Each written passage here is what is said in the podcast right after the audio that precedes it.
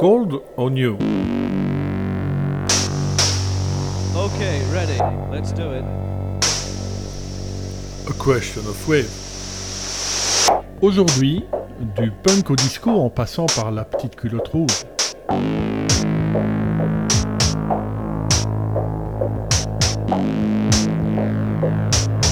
Une capsule musicale proposée par Bernard Winken.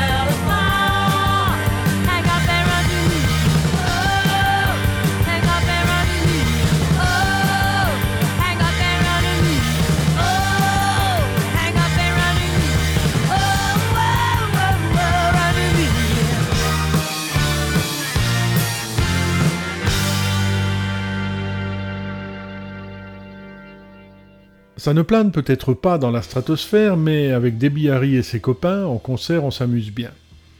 Rock'n'roll énergétique, riff un peu carré, jupette de compète et petite culotte, rouge, souvent en cuir de synthèse, sont les ingrédients de base du show, que je découvre au Théâtre 140 à Scarbeck ce mercredi 1er février, dont le sas d'entrée déborde sur le trottoir de l'avenue Plasky, orthographié avec IE au lieu d'Y sur l'affiche d'une foule surexcitée dans laquelle je me faufile, un peu surpris de l'engouement pour un groupe que je trouve sympathique, mais bon, pas décoiffant non plus. Il y a du monde, beaucoup, trop même. Au point que, assez vite, ça pousse, ça bouscule et tout à coup les barrières, censées canaliser les flux vers la caisse puis l'entrée de la salle, cèdent, s'étalent sur le sol et nous au-dessus, entre deux, par deux verres, enfin bref, projetés dans le mouvement et dans le théâtre, bien souvent sans ticket, hilar et bien décidé à y rester. On a débuté avec Hanging on the Telephone, la sonnerie est londonienne. Et voici One Way or Another, dont la production brillante atténue le texte qui raconte le harcèlement menaçant de l'ex-petite amie de Deborah.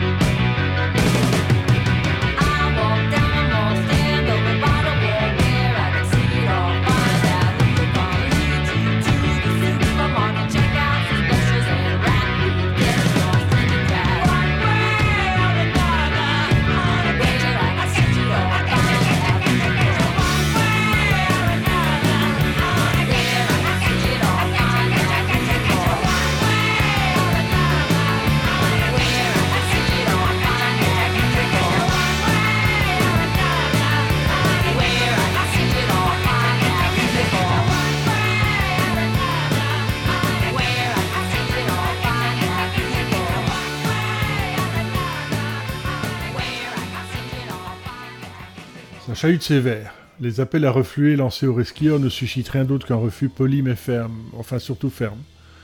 Au point qu'intervient Jodekmin, le boss du 140, un gars pétillant et généreux que j'aurai l'occasion de fréquenter plus tard, lui qui fonde aussi les halles de Scarbeck, pour proposer, négocier un deal. Ok, vous restez, on laisse tomber les tickets, mais vous dégagez les escaliers d'accès et les sorties, question de sécurité en cas d'incendie.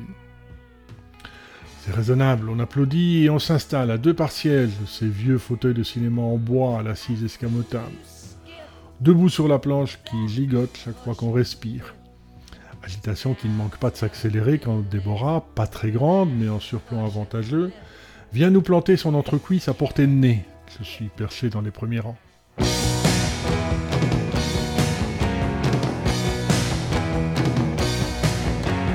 Oh,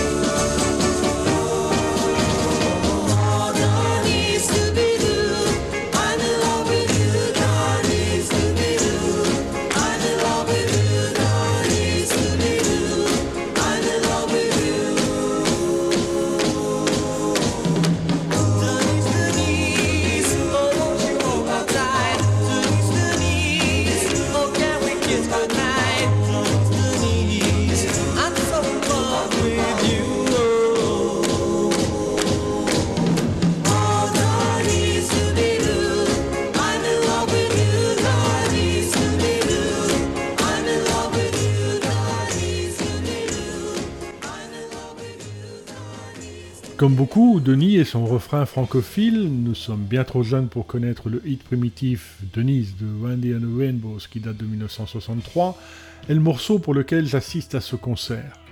Certes, pas au point d'acheter ma place à l'avance, d'autant plus que le prix sort du créneau habituel et crée une polémique. Denis donc, succès fulgurant extrait du deuxième album d'un groupe qui va vite et dont le disque dont je vous parle aujourd'hui, Parallel Lines, le dernier d'une giclée de trois qui paraissent en moins de deux ans, contient le germe d'une rupture qui se résume à une question interpellante. Que vient faire un groupe d'obédience punk nourri à la scène new-yorkaise du CBGB dans le marécage du disco? Car au moment où, le 12 juillet 1979, le DJ Steve Dahl, lors de sa Disco Demolition Night, fait exploser des vinyles disco sur la pelouse du stade de baseball de Comiskey Park à Chicago, Debbie Harry continue à clamer haut et fort. Nous aimons les chansons disco de Donna Summer et des Bee Gees. Du bon matos si vous avez l'esprit ouvert et que vous n'en faites pas tout un foin politique. D'ailleurs, Blondie reprend le I Feel Love de Summer en concert.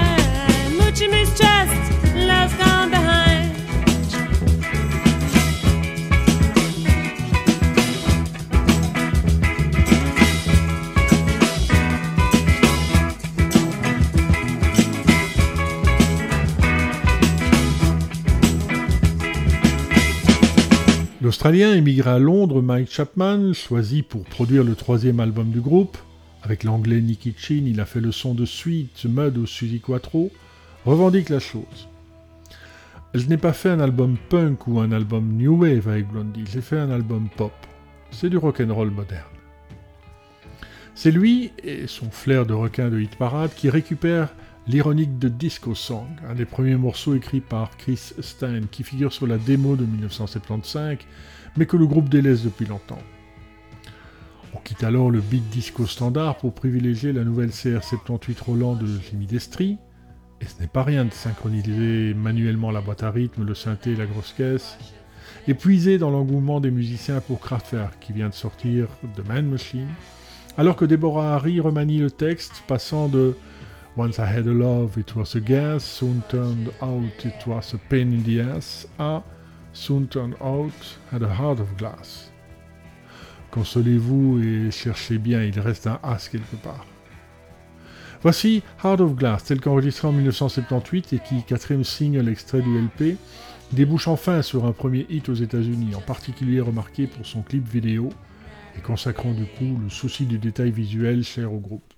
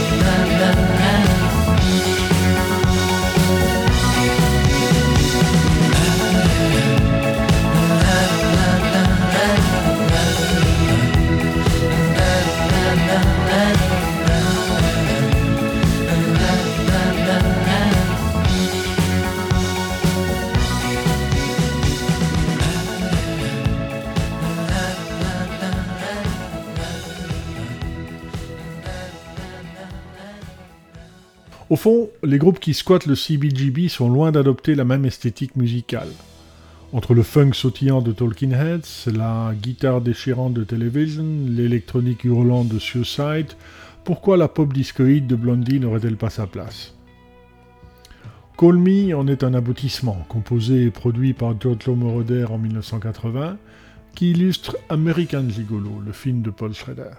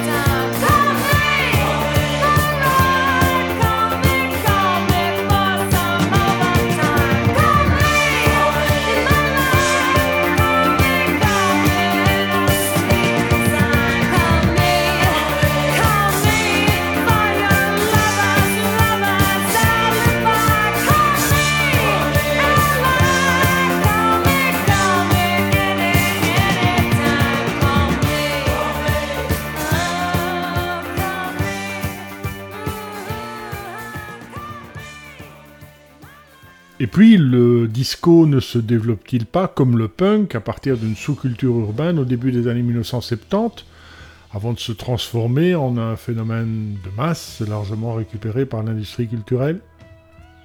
D'ailleurs, punk et disco ont des racines communes, sociales et géographiques dans le centre-ville.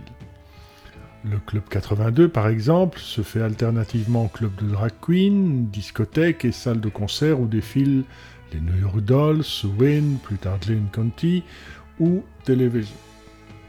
On écoute Picture This, une chanson d'amour pure et simple.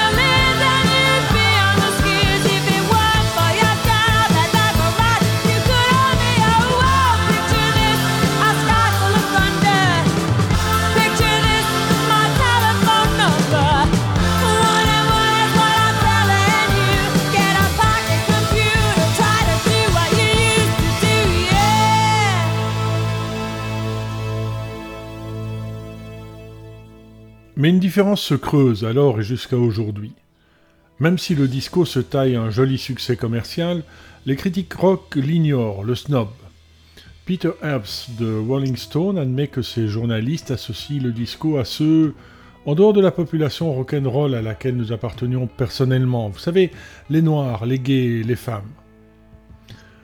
En même temps que ces critiques, le plus souvent mâles, hétéros et blancs, popularisent une vision du punk macho et caricatural, assez éloignée de la scène, énergique certes, mais aussi arty et gay du downtown new-yorkais, ce qui de nos jours encore se traduit avec une certaine mauvaise foi par une survalorisation du punk vu comme le quasi seul mouvement musical à avoir préservé pureté et authenticité.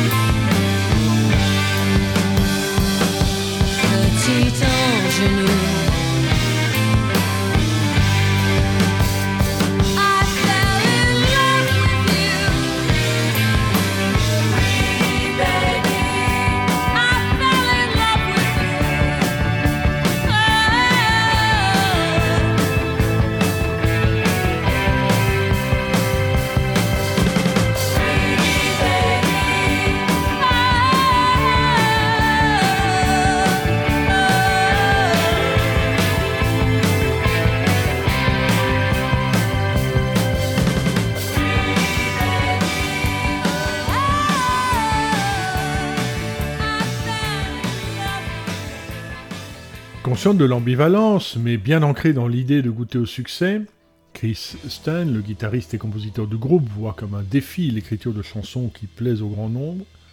Debbie Howe explique fin 1979 au Melody Maker. On vacille à la limite de ce truc pop qui est totalement légitime et commercial, et de quelque chose qui est totalement suspect. Les kids vraiment radicaux nous rejettent parce que nous sommes trop lisses, et les gars qui sont trop lisses nous considèrent avec horreur et pensent que nous représentons des radicaux. Après Pretty Baby, à propos de Brooke Shields, la très jeune vedette du film de Louis Malle, vous avez noté le mur du son bâti par Chapman? Voici Sunday Girl, dans sa version française.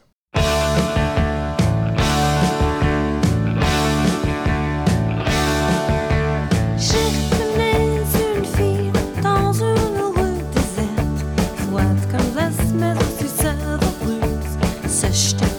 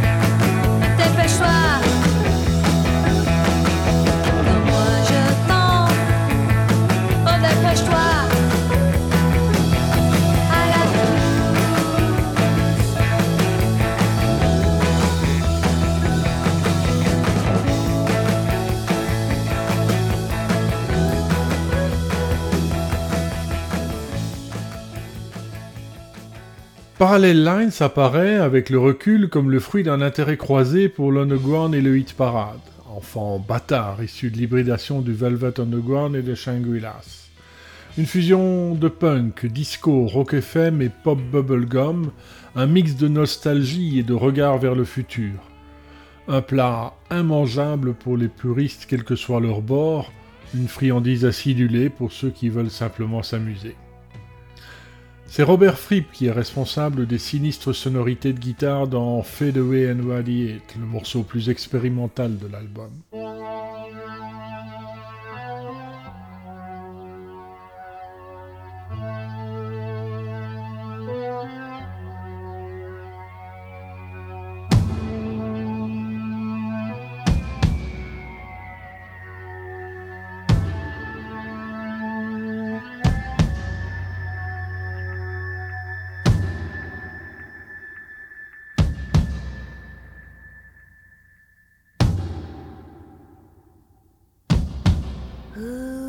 Baby, I hear how you spend night time wrapped like candy in a blue, blue neon glow. Fade away and radiate. Fade away,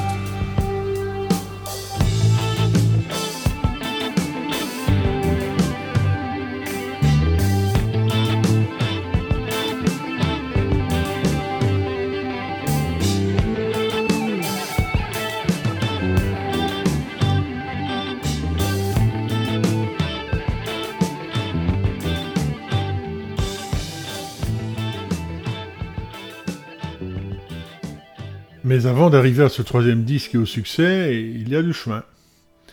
Serveuse au Max Kansas City, puis brièvement Bunny dans un club Playboy, Deborah Harry retourne un moment chez ses parents dans le New Jersey, où elle forme les employés de salon de beauté. Avant de se repointer à New York et d'y rencontrer en 1973 Chris Stein, roadie occasionnel, colocataire d'Eric Emerson. Eric est danseur, chanteur au sein des Magic Drums et acteur dans les films d'Andy Warhol, dont la copine, Elda Gentile, embarque Debbie dans The Stilettos. Stan est fasciné par la présence magnétique de Harry sur scène. Rejoint bientôt le groupe comme guitariste et en devient le directeur musical avec cette envie de ramener la danse dans le rock'n'roll. En même temps que le couple se forme, il tient 10 ans, un exploit dans une vie plutôt bohème. On écoute Just Go Away.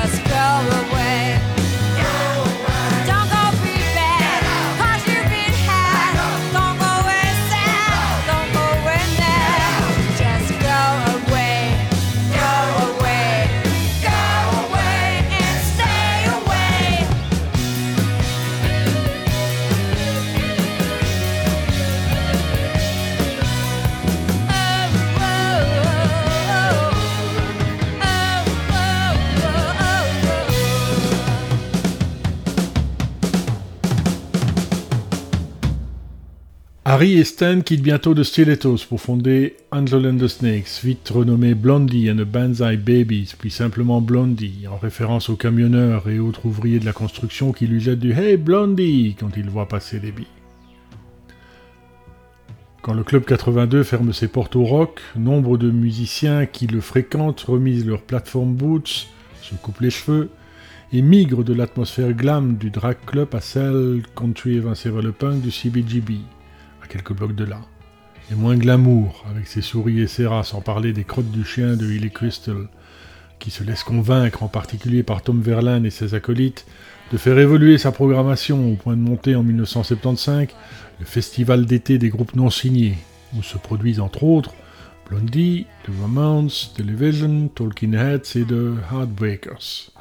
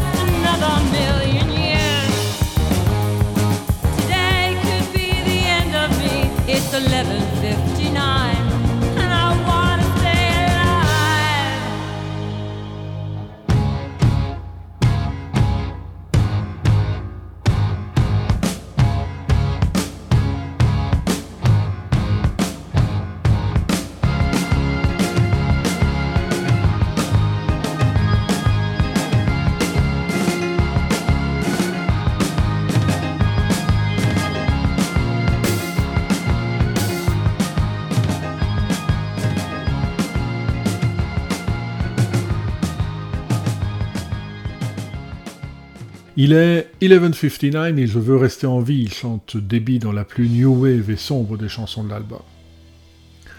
À ce moment, 11h59, non, en 1975, les choses ne sont pas faciles pour Blondie. Le batteur Billy O'Connor s'en va, puis le bassiste Fred Smith, on critique les compétences musicales limitées du groupe, qui en effet ne sonnent pas très bien, ceux qui encensent Patti Smith dénigrent Deborah Harry, L'authenticité de la poétesse modiste et la superficialité de la fausse blonde en vernis à lanière créent un choc culturel. Et surtout, même si leurs références incluent comme il se doit le Velvet Underground, Stan et Harry persistent à se revendiquer des Bay City Rollers et du disco, ce qui la fout mal et fait croire à une simple blague. Blondie intègre le bassiste Gary Valentine. Il joue chaque week-end au CBGB, sorte d'atelier live qui permet de travailler et de s'améliorer. Mais voir les copains signer leur premier contrat, Patti Smith Group avec Arista, The Romance avec Sire, alors que les Bedrock Demos, 5 chansons enregistrées pas cher, ça s'entend, n'intéressent personne, renforce encore la conclusion. Il faut travailler, répéter, encore et encore. Out in the Streets, cover de Shangri-Las, figure sur cette démo produite par Alan Bedrock, peu avant le lancement de son magazine, le New York Rocker.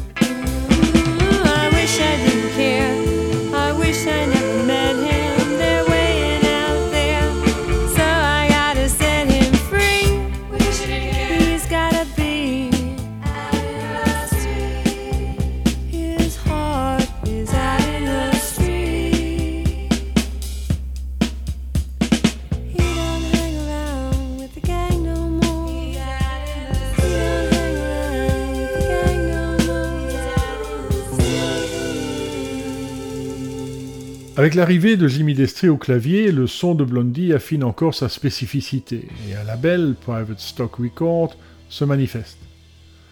Pas terrible, mais c'est le seul, et les producteurs Craig Leon et Richard Gotterer s'imprègnent suffisamment de l'affiliation pop et girly du groupe pour lui donner ses premiers passages radio avec In the Flesh, du moins en Australie, car en Amérique, c'est le flop. Jusqu'à un concert remarqué au Whiskey à Gogo de Los Angeles et une tournée nationale en ouverture d'Iggy Pop et David Bowie. Ils étaient tous les deux tellement intelligents et créatifs, gentils et solidaires, ce qui nous a donné beaucoup de confiance, explique Debbie. Le groupe passe chez Chrysalis, rachète, cher, ce qui grève son fonctionnement d'une sacrée dette, les droits du premier disque éponyme auprès de Private Stock. Joue en Europe, au Japon, en Australie, enregistre le deuxième album, Plastic Letters, avec deux hits, Denis et I'm Always Touched by Your Presence Dear, qui ne passe toujours pas la rampe des radios américaines, encore craintif face à l'affiliation punk, fût-elle Bubble. Jusqu'à Parallel Lines Pop et Sans Faiblesse. Un meilleur Blondie, de meilleures chansons, mieux joué, mieux chanté, indique Harry au Melody Maker à sa parution.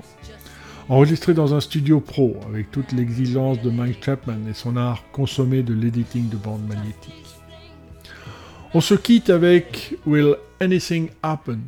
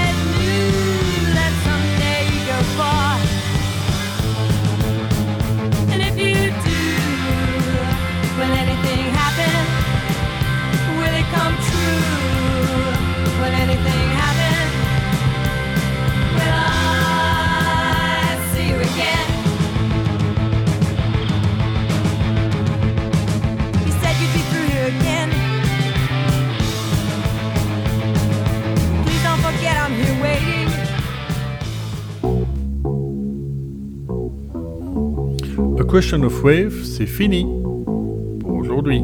Dans un mois, Looking for Saint-Tropez de Telex.